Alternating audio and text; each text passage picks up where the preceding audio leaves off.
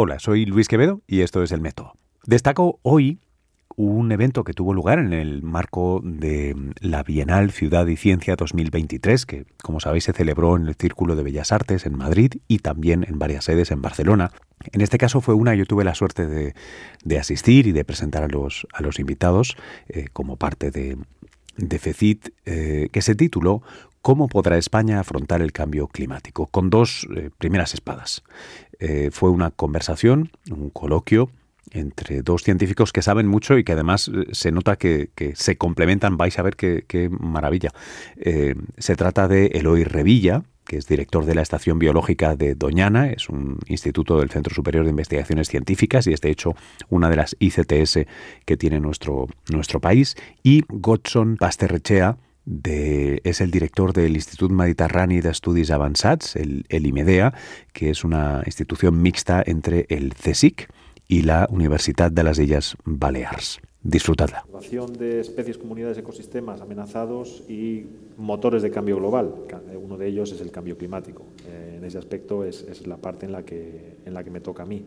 Además, nosotros tenemos una ICTS, una infraestructura científico-técnica singular, que está dentro del, Parque Nacional de Doñana, es la Reserva Biológica de Doñana, que es el origen de ese espacio protegido, donde se hace mucha investigación desde hace 60 años y donde se puede observar una serie de cambios, muchos de los cuales están asociados a, los efectos de ese cambio eh, climático eh, y cambio global también, otros, otros factores en esa zona. ¿no? Es una zona muy interesante porque está justo en la interfaz de, de dos eh, mundos. Tienes el Atlántico a un lado, la influencia atlántica es muy grande, o era muy grande tradicionalmente. uno piensa que en Sevilla llueve poco, pero Sevilla es atlántica. Y el Mediterráneo, que está al otro lado, y, Europa y África. Eh, en ese cruce de caminos es donde se encuentra Doñana y como tal tiene un valor muy importante desde el punto de vista de la biodiversidad. Y, bueno, yo, yo eh, por, por, comenzar por algún sitio, es, seguro que todavía se sigue la gente preguntando si, hay cambio climático y si quién está generando, por qué hay cambio climático. Y en esto yo voy a ser muy escueto. Eh, sí hay cambio climático y, es debido a la acción del hombre y uno se puede preguntar por qué, cómo, alguien puede decir eso tan taxativamente.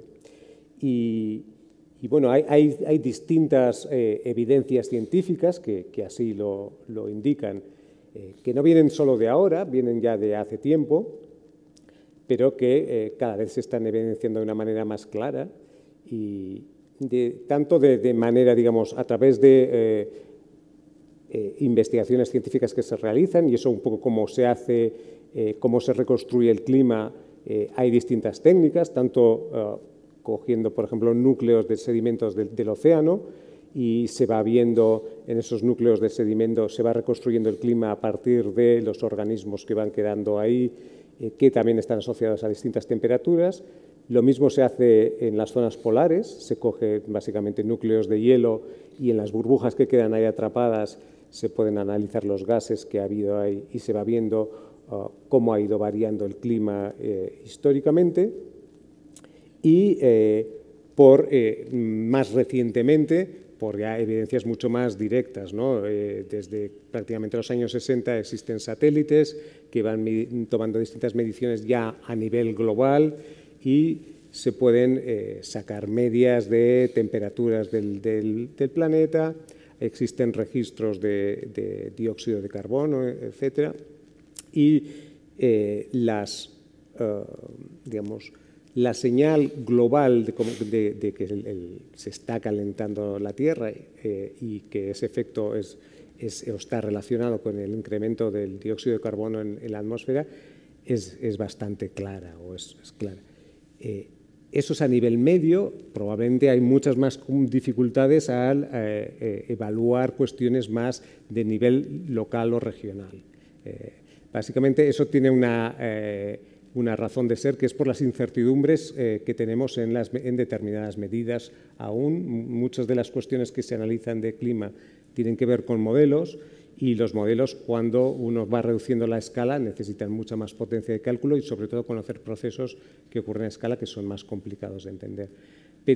Pero, a nivel medio, oh, la, evolución, básicamente el calentamiento global, eh, es algo que se, predice bastante bien y de hecho no solo eh, no, es algo que sea relativamente reciente.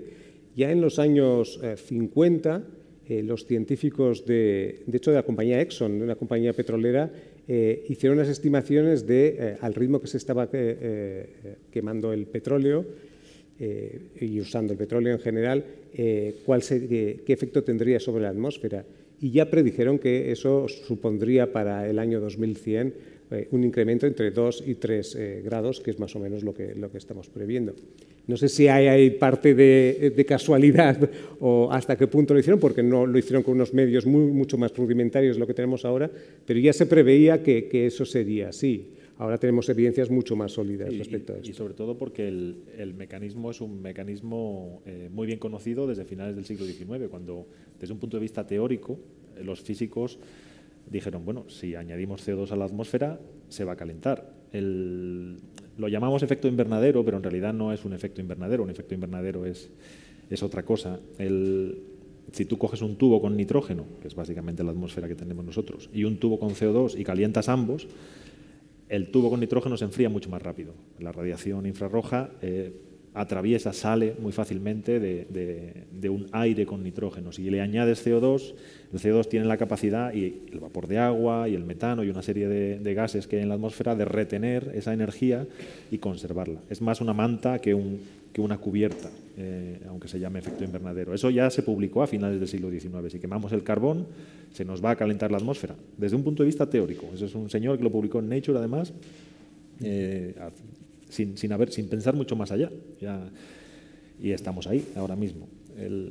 las incertidumbres que decía Godson son, son, muy importantes en cualquier sistema complejo. Eh, la asignación de un evento puntual concreto eh, a una causalidad, cuando, cuando hablamos de sistemas complejos, no es sencilla. Nos da un infarto y somos una persona que fuma, que no se mueve, que come mal.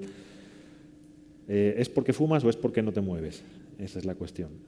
Ahí lo que sí que sabemos con el clima es que el clima de la Tierra eh, ha variado muchísimo en los últimos 540 millones de años, que es la serie más larga que está reconstruida, que corresponde además con eh, la aparición de los primeros organismos, organismos complejos.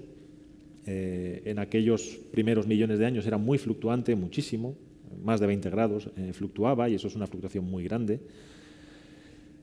Probablemente por el efecto de la vida, a lo largo de ese periodo de tiempo, eh, una gran parte de ese CO2 que había en la atmósfera, una atmósfera muy, mucho más caliente que la de ahora, en, aquella época había 14 grados más de media en el planeta, estimado, en base, como decía, como decía él, ¿no? con sedimentos, el planeta se ha ido enfriando.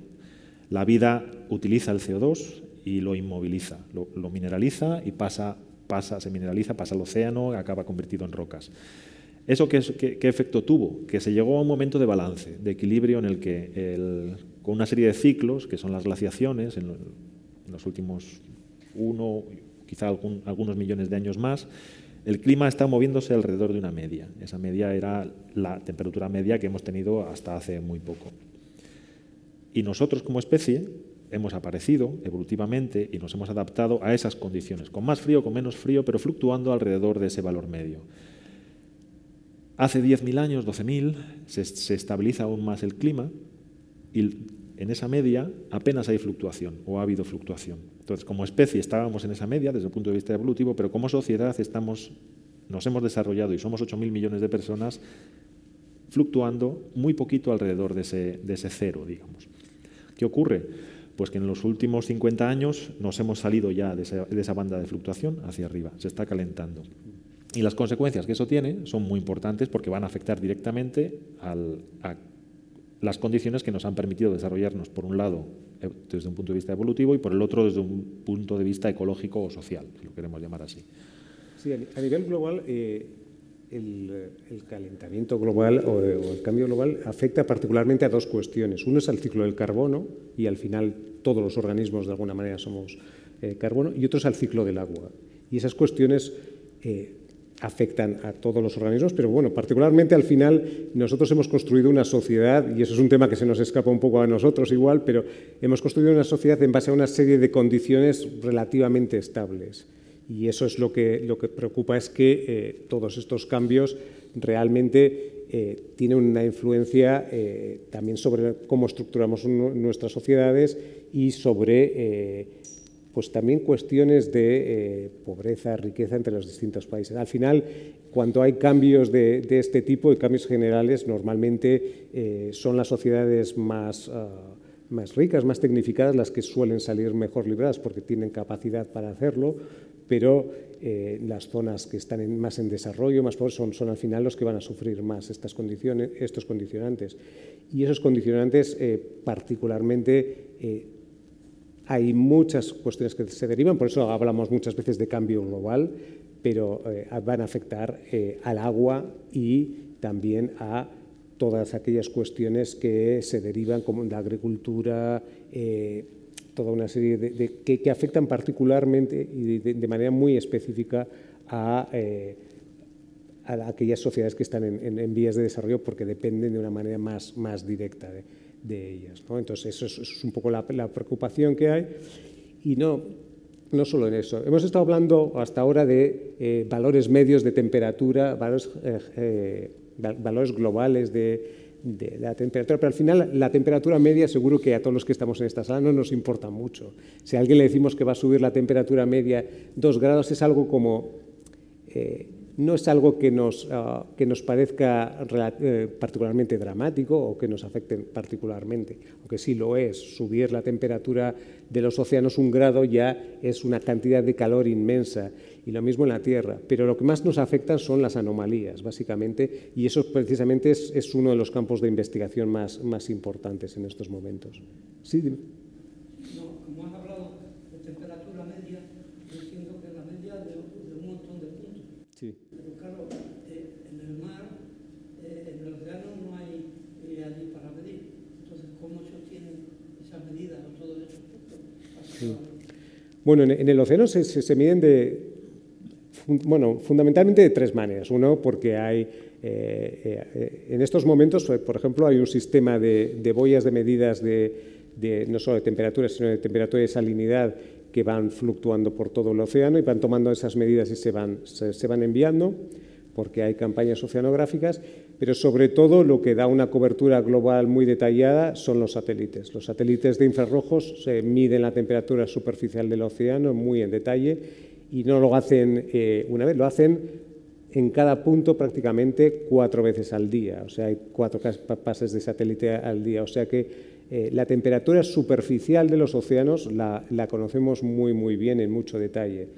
Eh, otra cuestión es cómo se están calentando los fondos del océano, porque al final es un reservorio que está relativamente desconectado. Hay una serie de corrientes que hacen que circulen meridionalmente entre, digamos, equilibran los polos con las temperaturas del Ecuador y eso es más complicado y exige modelos hidrodinámicos. Pero la temperatura superficial del océano eh, se conoce, es una de las, variables más claras o, más fáciles de conocer eh, y, ya digo, mm, en estos momentos hay lo que se llaman modelos operacionales que mm, eh, se basan en resolver eso. son modelos muy parecidos a los que se utilizan en la atmósfera, pero con otra serie de, condicionantes, y lo que van es asimilando datos de todas estas boyas, de todos estos satélites, y eso nos da una figura muy clara de lo que ocurre globalmente en el planeta.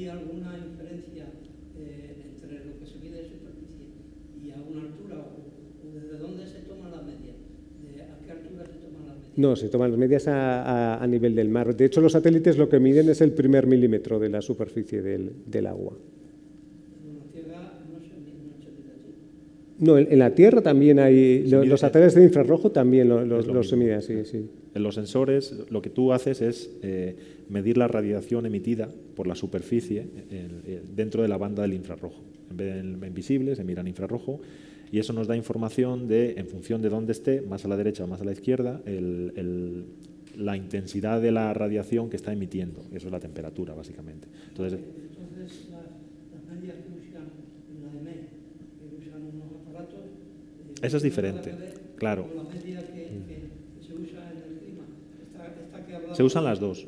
Se utilizan las dos. La, de AEMET es más parecida a las boyas que él decía, es un sistema de medición con unas condiciones estandarizadas, en la que tú tienes una medida fuera de una zona asfaltada y construida, tiene que estar eh, a, una, a, una, altura determinada, en sombra, dentro de, protegida por una caseta de madera, tiene que haber eh, al menos dos termómetros distintos que estén homologados. Hay unas condiciones determinadas por la Asociación Meteorológica Mundial para definir cómo se mide la temperatura para validarla. Eso no quita para que fuera parte de ese, de ese valor puntual, que es puntual, solo lo tienes en ese sitio, tú puedas obtener una, una interpolación a nivel de toda la superficie con, con, los sensores de los satélites, que como lo que tienen es un valor de reflectancia en el infrarrojo, tú tienes que corregirlos, eso y convertirlo en temperatura, y para eso se utilizan los datos, eh, eh, la verdad terreno que se llama, o bien en tierra o bien en el mar, pero así se, es como se calibran los sensores de los satélites. Eso es muy preciso, es muy, es muy sencillo hacerlo, no es, no es muy complicado. Sí, de hecho la, la temperatura es, es una de, eh, de, las variables más fáciles de medir. Eh, hay otra serie de, de, de, variables que son más complicadas y que realmente sí que eh, al final todo esto uno debe pensar que para hacer, no solo para hacer predicciones, sino para comprender la complejidad que tienen todos estos modelos, se corren modelos muy complejos que, donde se acopla el mar, se acopla la tierra y se acopla con la, con la situación atmosférica. Todos esos modelos tienen que asimilar, van asimilando todos esos datos, no solo, no solo datos a nivel de superficie, se asimilan también datos eh, eh, obtenidos por los aviones, por globos sondas, ahora que están tan de moda los, los globos meteorológicos, y eh, básicamente eso lo que, lo que compone es una imagen tridimensional de, de todo el globo. La cuestión es que sí que hay una serie de cuestiones de resolución que son limitantes y que ahí es donde está parte de la investigación. Por ejemplo, el fenómeno de formación de nubes eh, es complicado porque son a escalas relativamente pequeñas y, y llevan cierta complejidad los modelos todavía no los, eh, eh, no, digamos, no los interpretan bien. Eso, eso nos da un, una serie de problemas a la hora de predecir, por ejemplo, extremos meteorológicos.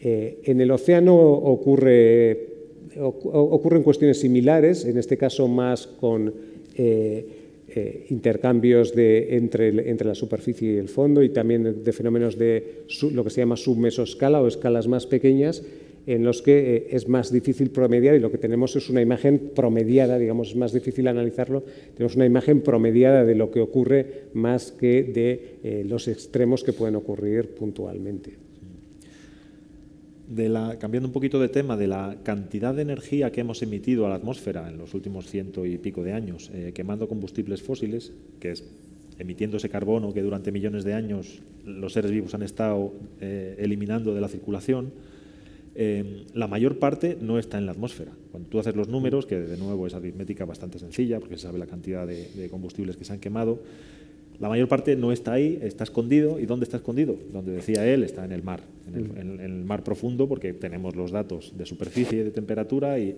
el, el, océano se ha estado calentando y se sigue calentando en, eh, de una manera que conocemos. Nos falta mucho por saber bien el océano profundo, pero ese es el que nos está, nos está haciendo de colchón. Eso tiene un límite también.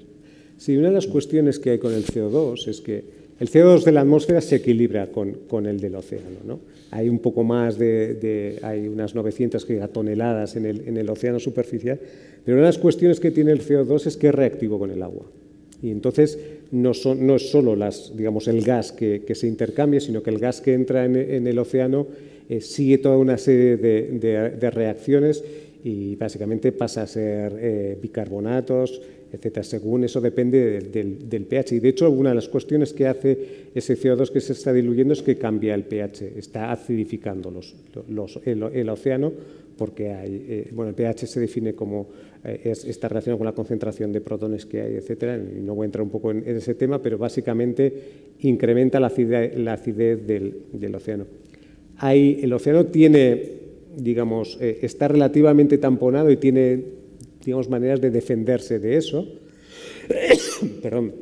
Pero, pero sí que pequeños cambios, y no tan pequeños, del, del, del pH sí que afectan a muchos, muchas serie de organismos, sobre todo todos aquellos que eh, forman conchas porque tienen que calcificar. También a las, a las zonas de arrecifes de coral, incluso a, incluso a, a, sistemas eh, rocosos, digamos, que están, que están hechos de, calcita, los, los, tiende a disolver. Eso, históricamente, en, la historia de la Tierra, eh, ha, favorecido que el pH se equilibre, eh, que cuando aumentaba, se acidificaba mucho el océano, la disolución de determinadas estructuras de, rocas carbonatadas, incluso de, corales, aumentaba la alcalinidad y equilibraba el pH. Uno de los mayores problemas que tenemos del cambio climático que, ocurre ahora es que está ocurriendo a una velocidad tan rápida que no, da tiempo para que esos procesos ocurran. Es decir, el, océano fue mucho más ácido de lo que es ahora. Hubo eventos que, realmente lo hicieron así y se volvió a equilibrar, pero en ese equilibrio pasaron 100.000 años. El problema es que ahora e, este cambio climático, a diferencia de los anteriores, está ocurriendo a un ritmo muy, muy rápido. Y entonces toda esa serie de procesos, que muchas veces son procesos erosivos, de reacciones químicas relativamente dentas, eh, no ocurrirán, pero no sé si nos va a dar tiempo a verlas, básicamente. Esa es una de las cuestiones, digamos, que diferencia este, cambio climático con otros que han ocurrido históricamente por razones astronómicas, etcétera. Quizás salvo alguna cuestión que ha ocurrido con algún meteorito, etcétera, que ha cambiado el clima durante un tiempo, el resto de los cambios eh, que son lo los que se han venido llamando, bueno, son ciclos astronómicos que ha habido, eh, que son lo, que se llaman los ciclos de Milankovitch, que son lo que hacen que eh, haya habido periodos glaciares, interglaciares, eh, son, son ciclos que, ocurren a unos, a unos ritmos relativamente más, más lentos.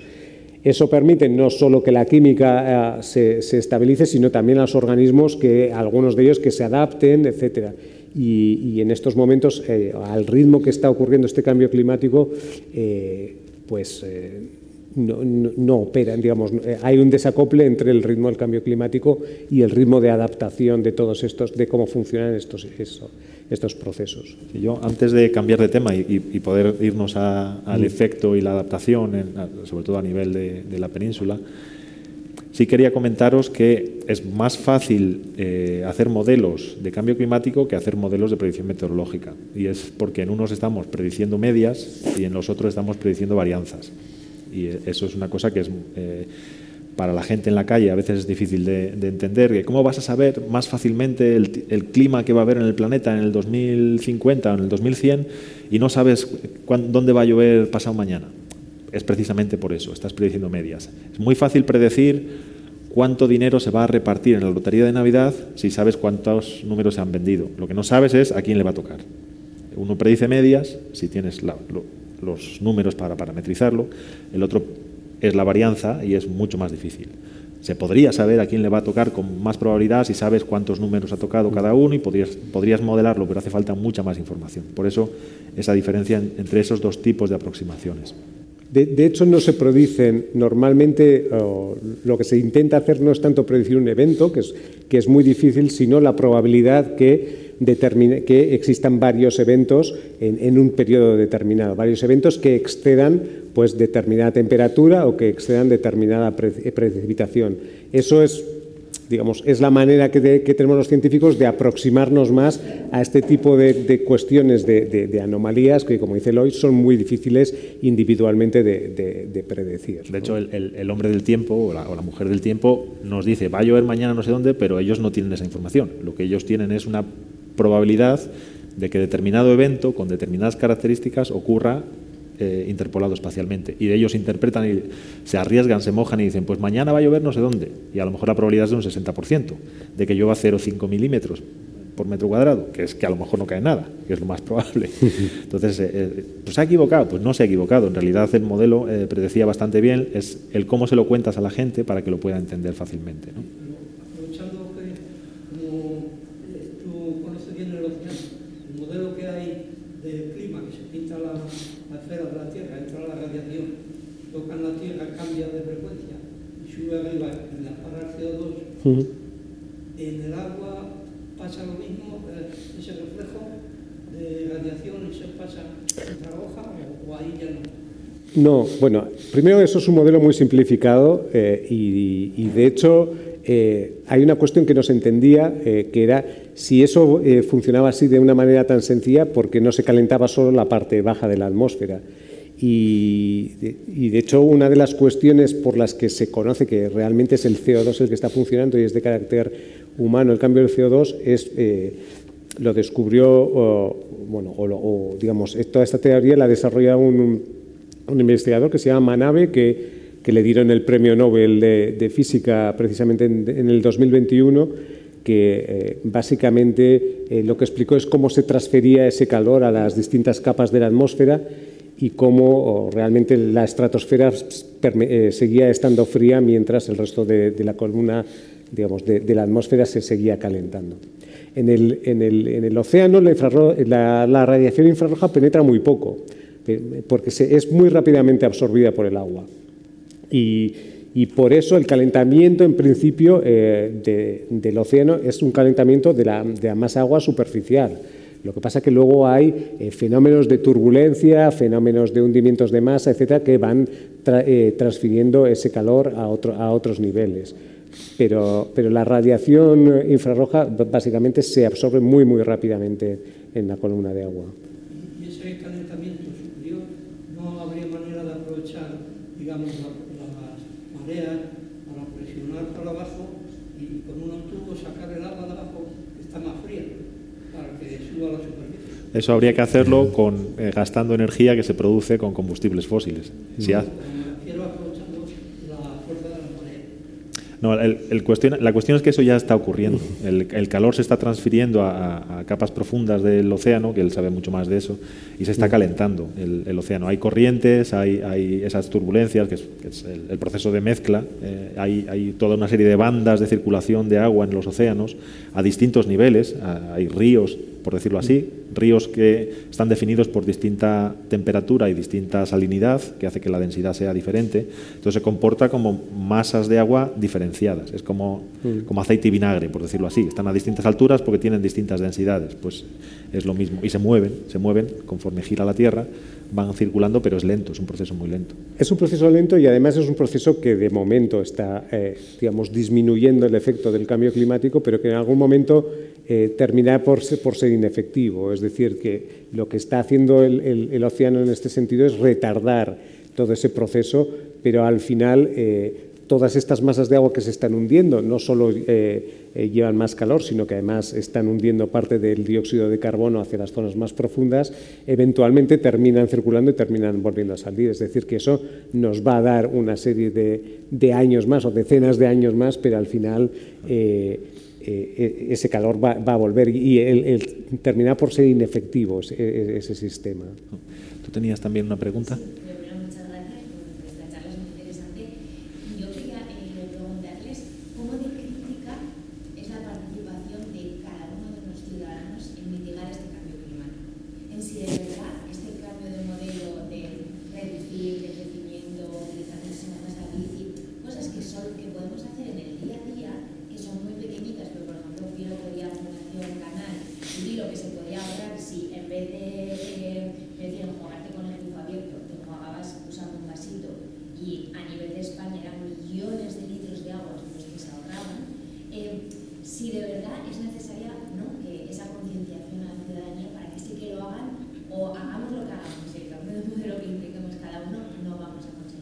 Te voy a contestar yo si me deja.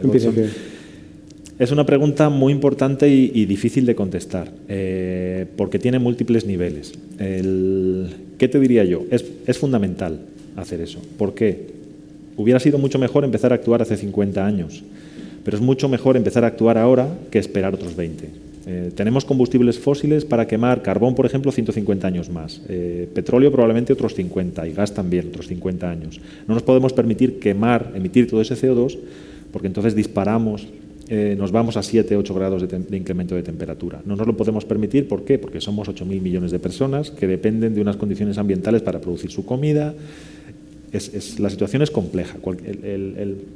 Todas las cadenas de suministro están muy tensionadas. Hay una pequeña guerra en un pequeño sitio y tenemos un problemón con el precio de la comida, básicamente porque, porque se sale de la cadena de suministro esa producción de comida. La diferencia en consumo de energía entre un habitante de la India y uno de, Estados Unidos es un orden de magnitud. Por cada, por cada habitante de Estados Unidos eh, consume la energía que consumen 10 hindúes. Eso es fundamental. Y nosotros nos podemos o nos deberíamos de intentar parecer cada vez más a los habitantes de la India que que los habitantes de la India se parezcan cada vez más a nosotros. Lógicamente, ellos van a seguir aumentando su consumo de energía, pero es fundamental que nosotros bajemos el nuestro. Y lo vamos a hacer. Eso es una cuestión que es muy importante ser conscientes de ellos. ¿Por qué? Porque los combustibles fósiles están limitados en su, en su disponibilidad y porque los cambios ambientales que se están produciendo ya, no es una cosa de futuro, se están produciendo, nos van a obligar a cambiar. Eh, lo vamos a hacer y es mejor hacerlo de manera organizada, es lo de la adaptación, que es donde deberíamos de, de entrar ahora a discutir, ¿no?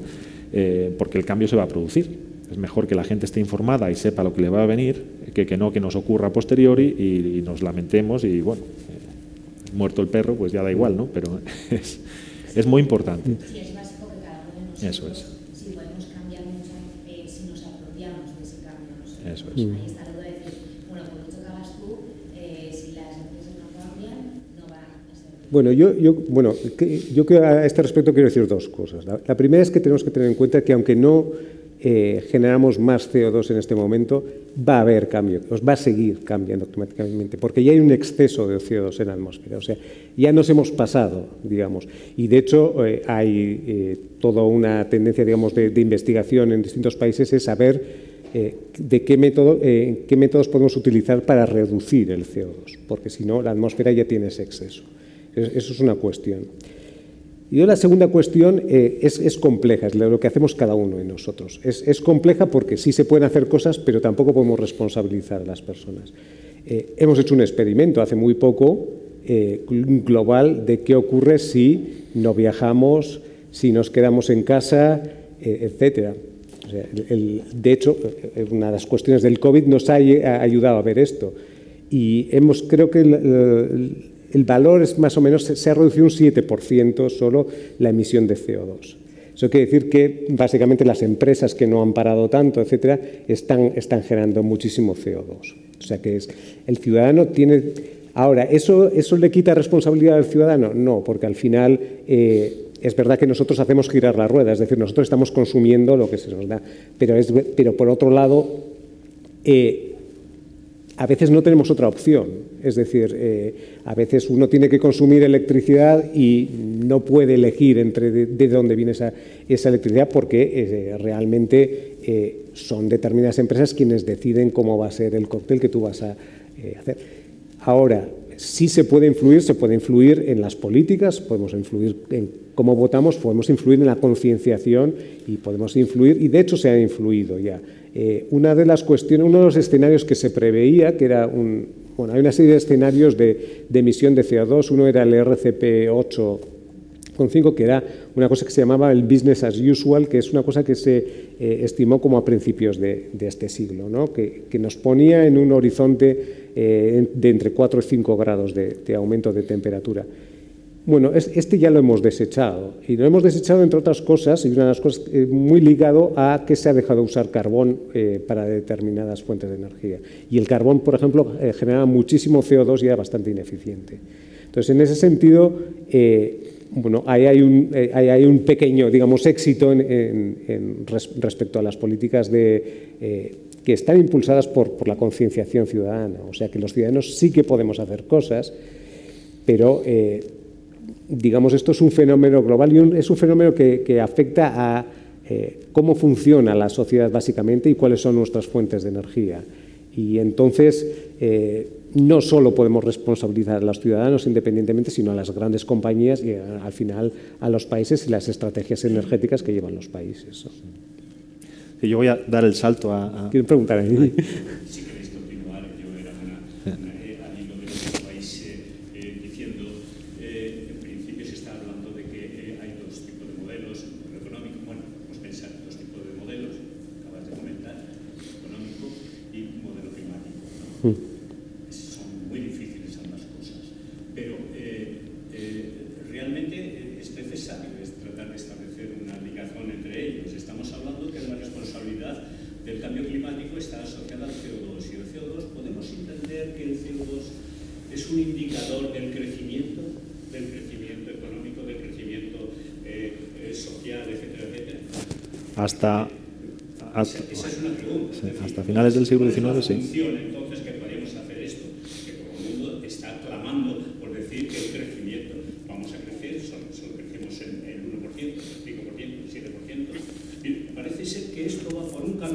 y sin embargo, digamos, eh, la cuestión climática aparece todo por otro, pero sin embargo yo creo que hay una confluencia absoluta. Son la misma cosa. Es decir, no podemos hablar de, crecimiento eh, económico sin hablar de la repercusión que hay con el cambio climático. Son la, son la misma cosa, van, van unidos de la mano.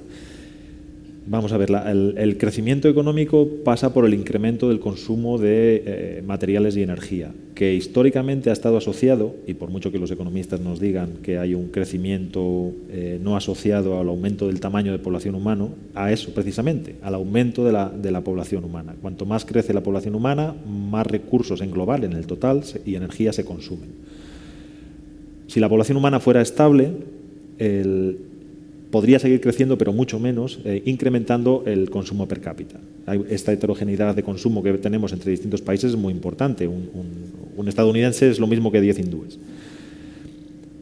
esa asunción de que la economía para que funcione tiene que crecer eh, indefectiblemente, sabemos que es mentira, de facto, porque no cumple las leyes básicas ni de la física, ni de la química, ni de la biología. Tenemos una base teórica en economía que es falsa de principio y que va a ser necesario reescribir. Reescribir porque en algún momento la población humana va a dejar de crecer y eso es bueno. También es bueno aquí en España. Por mucho que las noticias nos digan que nos vamos a, un problemón porque va a dejar de crecer la población, nos, cuentan, eh, digamos, la información con ventanas de observación muy pequeñas y, en realidad es al revés. Eh, es tan importante eso que pasa por cambiar el modelo económico desde el punto de vista de que el capitalismo se crea, se construye basado en el principio de que eh, tenemos que todos como objetivo tener la acumulación de capital como nuestra meta. Acumular capital significa secuestrar recursos y energía a futuro, porque la sociedad da valor a ese capital, a ese dinero, eh, y se compromete a cubrir ese valor con una cantidad de recursos y energía. Pero esos recursos y energía son limitados. Entonces, en algún momento deja de funcionar. Deja de funcionar bien porque no todo el mundo accede a, secuestrar recursos de esa manera, que es lo que nos está ocurriendo. La, inequidad, el desequilibrio en, cantidad de, recursos que puede acceder la gente es muy grande, cada vez más intenso. O bien simplemente se va a parar porque no hay más para repartir. Ya nos pasa con la superficie agrícola en el planeta. No hay mucha más superficie agrícola eh, para poner en explotación ya está, ya está produciendo. El incremento de productividad se, está, se debe ahora mismo al, al, uso de fertilizantes químicos y a la industrialización de la agricultura. Fertilizantes químicos que dependen básicamente del gas. Gas tenemos para 50 años, como os decía antes, y lo estamos usando para muchas más cosas, también para, para, para producir electricidad. Tenemos, lo decía antes, 8.000 millones de personas, la mitad de los cuales dependen de fertilizantes químicos para comer, eh, fertilizantes químicos que se producen con gas. Bueno, Dicho así, no tengo que deciros que hay, posibilidades de que pase algo en los próximos años. Es algo que va a pasar. Hay una cosa muy importante y que hay que quitarle hierro, y es que desde el punto de vista de cuando se cuentan estas cosas da la sensación de que va a ser un desastre total, una guerra, un, terremoto, y no va a funcionar de esa manera. Los cambios son mucho más lentos. Y por el hecho de ser más lentos, los vamos a percibir de una manera diferente. No es, no es una catástrofe como tal eh, de un instante para el siguiente. Son cambios que van produciéndose en el tiempo y que vamos a ir experimentándolos.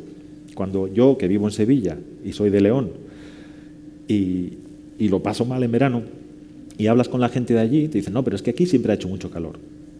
Te dedicas a la ciencia, vas a los datos, miras y dices, no, sí, no, aquí no ha hecho tanto calor ni de lejos. Ahora hace mucho más calor que hace 50 años. Eso es una cosa que nos acostumbramos a las condiciones eh, que van variando. Eso es muy importante tenerlo en cuenta. Eh, las condiciones van a cambiar, van a cambiar mucho, sabemos que van a cambiar. España está situada en un lugar muy interesante eh, desde el punto de vista del observador. Tenemos que ser capaces de salirnos de donde vivimos en el día a día y, mirarnos a nosotros mismos desde fuera porque vivimos entre esa interfaz entre la zona subtropical y la zona más eh, del norte, donde se mueve la corriente de chorro, donde nos puede llover mucho y está estupendo, o no nos puede llover nada y, nos desertificamos que es lo que parece que está ocurriendo, lo que nos dicen los modelos de, predicción de cambio climático, lo que está pasando. En Doñana ahora mismo tenemos un problemón con el agua por un mal uso, pero también por una disminución de la disponibilidad. Eso es la definición de sequía, es la definición de, eh, es la, disminución de la disponibilidad de agua, tanto para los sistemas naturales como para los humanos. Ahí es hacia donde vamos. Y eso va a tener muchos efectos y muchas consecuencias que si queréis es donde quizá deberíamos de entrar ahora a discutir qué cambios podemos esperar que se produzcan en España en los próximos años. Mm. Sí, de hecho, bueno, ligando con eso, eh, hablábamos antes, ¿no? que lo que más, más, más que afectarnos los valores medios nos afectan la variabilidad. Eh, una de las cuestiones que se ha visto y, eh, a nivel global es que el hecho de que los, los, polos es, las zonas de la Tierra que más rápidamente se están calentando en estos momentos, particularmente el Ártico. ¿Por qué? Porque hay una parte de la radiación solar que volvía otra vez a ser reflejada por, el casquete de hielo. Eh, este se está reduciendo mucho y entonces esa radiación solar está llegando al, básicamente al océano y se está calentando muy rápidamente. Es un fenómeno que se retroalimenta. Igual que este fenómeno, hay otra serie de, fenómenos que se retroalimentan, lo que se llama en inglés tipping points, eh, que hacen que eh, las variaciones no sean lineales, sino que haya saltos. Eh, por ejemplo, se sabe que si superamos los 2,5 grados aproximadamente, en las zonas de permafrost que están en, las zonas más árticas eh, van a liberar una cantidad de metano muy elevada y eso va a dar un salto en, el, eh, básicamente en el calentamiento global, etc. Mira, os voy a enseñar qué es un tipping point.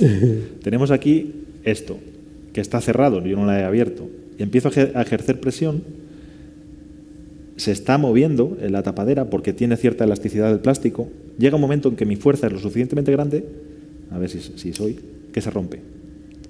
Una vez roto, la cantidad de presión que yo tendría que ejercer en el sentido contrario para que se fusionara el plástico es muchísimo más grande que la que yo he tenido que hacer para girar en el sentido contrario. Hemos pasado un punto de no retorno en el que la vuelta atrás requiere un, eh, digamos, no puedes volver por el mismo camino, tienes que ir por otro sitio. Eso es lo que eh, significa eso. Es, muy diferente el, camino en un sentido que en el otro.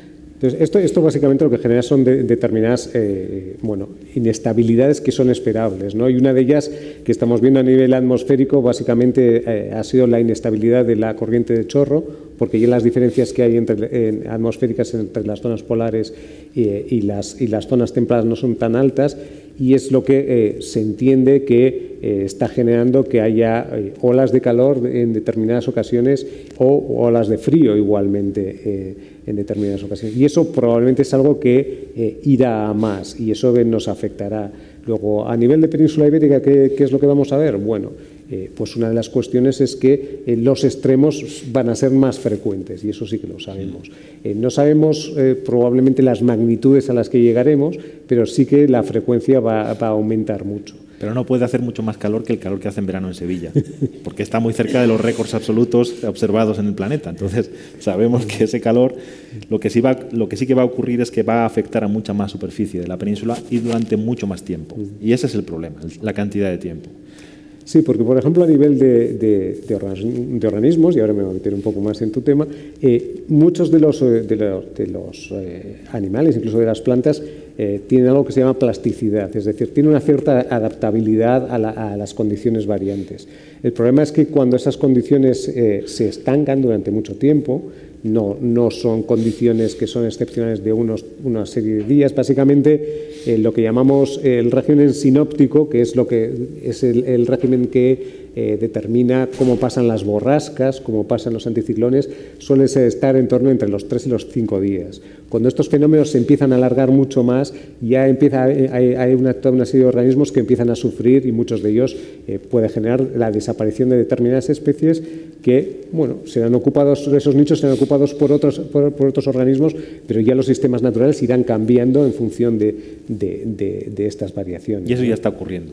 Eso está pasando a, gran velocidad y, digamos, la, aridificación del clima y de la vegetación está moviéndose muchos kilómetros al año en la península ibérica. ¿Qué más cambios podemos esperar en, España, en la costa? Cuéntanos qué, podemos esperar que pase en la costa. el, Mediterráneo tiene unas, eh, particularmente el Mediterráneo tiene unas características muy determinadas y es que es, eh, es, es un océano, es un mar marginal, es decir, que está eh, no está abierto al resto del océano más que por el estrecho de Gibraltar en este caso y además es, muy, es, es, un, es un mar muy meridional, es decir, no tiene mucha variación latitudinal. Es decir, que, por ejemplo, los organismos que viven ahí, eh, según se van calentando las aguas, no pueden migrar más al norte porque no hay, no hay capacidad de migración. Eso lo que lleva es a la desaparición de determinados organismos y una tropicalización general del, Mediterráneo.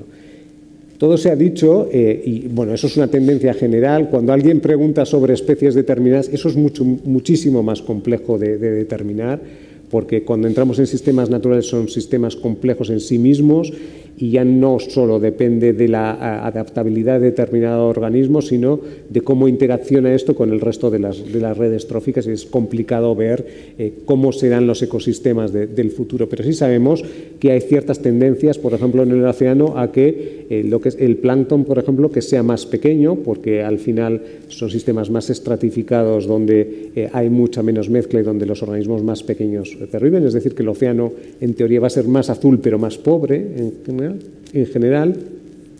Eh, y sabemos un poco que bueno, la tendencia es, como ya he dicho, a que sea un océano un poco más tropical. Eh, el nivel del mar en estos momentos eh, está subiendo a un ritmo medio de, de 1,5-2 milímetros por año también. Eso a largos tiempos, digamos, a, tiempos más largos, pues se supone que las zonas más bajas, para finales de, de siglo se estima que más o menos el, océano habrá subido a nivel entre, eh, uno, entre medio metro y un metro. Esto dependiendo de la rapidez con la que se, eh, se vayan deshelando los, los, polos, que eso eh, hay un, alto nivel de incertidumbre en, eso y eso es una cuestión en la que se está trabajando, entre otras cosas porque uno piensa que los, los polos, y de hecho los grandes glaciales se van eh, deshaciendo por las esquinas, pero una de las cosas que se ve es que por la parte de, debajo, por ejemplo en Groenlandia, están corriendo grandes ríos que, desembocan en el mar y está, está cambiando la salinidad del mar, pero también eh, son fenómenos que son difíciles de, evaluar y de realizar seguimientos. Entonces, sí, sí, se está subiendo el, nivel del mar. Eh, es un proceso muy lento y progresivo, pero que afectará sobre todo a las zonas más bajas, las zonas de marisma, etc. Hay un proceso de acidificación del océano, que eso eh, es un, patrón claro y, comprobado, eh, y se sabe que, eh, sobre todo a todos los organismos que, generen conchas calcáreas o de, o de aragonito, les afectará. Algunos tienen capacidad de no, tiene, eso no, quiere decir que todos esos organismos desaparezcan, algunos tienen más capacidad de, hacer frente a esos cambios y otros simplemente se saldrán de los márgenes que, que tienen para su supervivencia y desaparecerán. Y luego, eh, bueno, hay un efecto de el, hecho de que se, caliente más el océano. El océano, como he dicho un poco al principio, tiene mucha relación con, la atmósfera, ¿no? Y ese calentamiento, al final, eh, lo que suele producir es que, eh, bueno, por convección, el, océano durante en, el otoño se tienda a a, enfriar y generar lo que llamamos las gotas frías y todas toda esa serie de fenómenos de, tormenta que, por ejemplo, conocemos en el Mediterráneo en la época de otoño y eso parece que se va a intensificar, aunque son, vuelvo a decir, son, son fenómenos complejos que no, todavía no comprendemos en su totalidad. Me voy yo a tierra si quieres. Pero tampoco quiero dar una, una visión apocalíptica, estoy con, con hoy en que estas cosas eh, van pasando poco a poco, eh, nos tendremos que ir adaptando y, de hecho... Nos vamos a adaptar, eh, aunque no queramos, aunque no, queda más remedio. La cuestión es si somos proactivos o no somos proactivos. Exacto, eso, es, yo, creo que esa es la cuestión. os, hago yo un pequeño resumen de tierra, porque nos queda poco tiempo y por, tocar un poco eh, los efectos que vamos a tener en tierra. Con más temperatura hay menos agua disponible, hay más evapotranspiración y eso es un problema. Hay un cambio en el patrón de lluvia también, hay, llueve menos, eso ya lo estamos detectando y eso ya se ve en los números, y llueve distinto. En la península ibérica está lloviendo menos en primavera y en otoño, que es el patrón de lluvia eh, típico de las zonas mediterráneas, y está lloviendo más en invierno. Eso afecta directamente a eh, la vegetación natural pero afecta también a la agricultura, al sistema de producción de comida. Hay una disminución de, esa disponibilidad de agua, hay una disminución de la cantidad de agua que sale por los ríos y eso es fundamental, es crítico para el mantenimiento de esos ríos y para el mantenimiento de todas las fuentes de agua de las que dependemos, no solamente asociadas a infraestructuras, sino también a acuíferos. Si no llueve, no hay agua en los embalses, por muchos embalses que construyamos, y no se recargan los acuíferos acuíferos que estamos sobreexplotando también, porque eh, la demanda sigue aumentando, no hay que olvidarlo, sigue, continúa aumentando la superficie de regadío en España, a pesar de que la disponibilidad disminuye. Esa es una de las áreas que se van, van a ver más afectadas en las próximas, los próximos años, es la producción de comida Así que yo no esperaría que el precio baje, va a fluctuar, va a fluctuar eh, el, precio de la comida en los próximos años porque esto es un, patrón general no solamente en España. Eso va a afectar al turismo también, eh, esos cambios, esa mayor temperatura en verano, en una costa, turismo costero que va a perder playas porque el mar sube, sale menos sedimento por los ríos, sedimento del que, es el que genera las playas, al fin y al cabo. Sale menos sedimento porque sale menos agua y porque tenemos muchas infraestructuras, muchos embalses que son los que retienen ese sedimento. Eh, la vida diaria nuestra necesariamente va a cambiar. Eh, tú en, Sevilla a mediodía, en veranos, hay gente por la calle, pero no es ningún sevillano, son todos turistas. ¿vale? Están todos haciéndose la foto con el cartel del termómetro que pone 53. Pero ese tipo de cambio lo tenemos que asumir. Cuando, yo, cuando hubo la ola de calor en el 2003, que fue muy intensa y muy larga en Europa, en España murió mucha menos gente, a pesar de hacer más calor que en Francia. La diferencia es que la gente en Francia, cuando hace mucho calor, abre las ventanas y deja que corra el aire, porque es que me ahogo dentro de casa. Sin embargo, en Sevilla, cuando hace mucho calor, la gente cierra todo, se mete en un búnker y se queda quieto. Ni come ni nada, se quedan quietos, aunque la casa esté a 30 grados dentro. La diferencia es que estás a 30 grados o estás a 35. Eh, esos cambios de comportamiento son fundamentales. Vamos a tener que tener climatización en las casas, las vamos a tener que aislar, eso es fundamental. Eh, son cambios que son muy importantes, que Tendremos que ir haciendo poco a poco. ¿Cuánta gente se ha instalado aire acondicionado en casa después del verano pasado? Mucha, seguro. Eh, eso es así. No nos queda más remedio porque si no, no se puede estar con un, con un nivel de calidad de vida mínimo eh, aguantando eh, dentro de casa. Y bueno, pues por ahí, van, por ahí van los tiros. El transporte igual. La producción de energía se va a ver muy afectada. la hidráulica, que es una de las fuentes más importantes de producción de energía en este país, se va a ver limitada. La nuclear, que depende para la refrigeración de, los reactores, se va a ver muy afectada porque depende de agua. Eh, la solar se va a ver afectada porque depende de agua para poder limpiar los paneles. Eh, son todo cosas que, no nos damos cuenta de que la demanda de agua, por ejemplo, que sigue aumentando, vamos a tener que priorizarla. ¿A quién damos prioridad? ¿Al cultivo de remolacha? ¿Al cultivo de maíz? al, suministro urbano?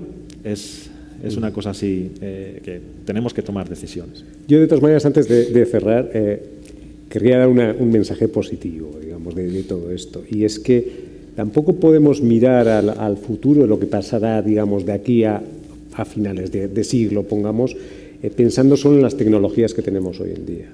Es decir, vamos a hacer, y aquí son todos que somos responsables de, centros de investigación, digamos, tenemos que creer que, eh, o pensar que eh, la ciencia aportará nuevas soluciones que ahora probablemente no podemos ni prever. La ciencia, el desarrollo tecnológico, etcétera.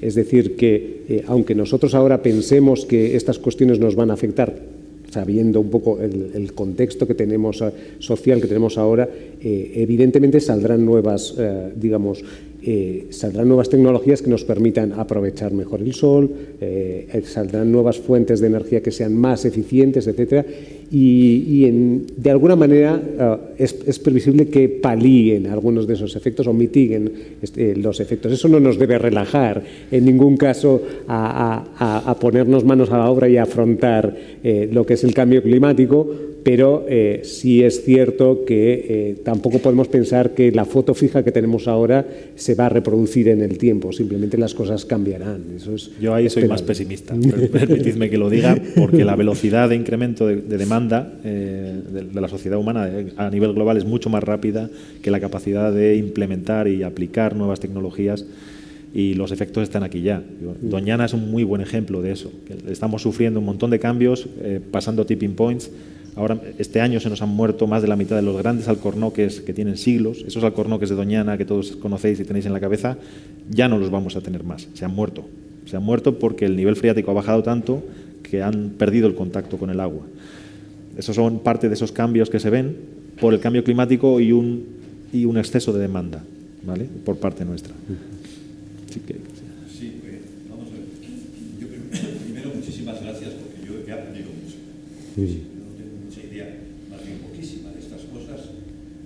que yo del mar conozco muy bien la región de Bilbao. Y después las cosas que caen 20, de la geografía, pero el resto, pues, la pareja que sabe muchísimo de eso, y vosotros me habéis enseñado muchas cosas. ¿no? Hombre, hay algunas cosas, pequeñas observaciones. Claro, la ciencia es explicar y predecir. El problema de los, precisamente, los humanos es que queremos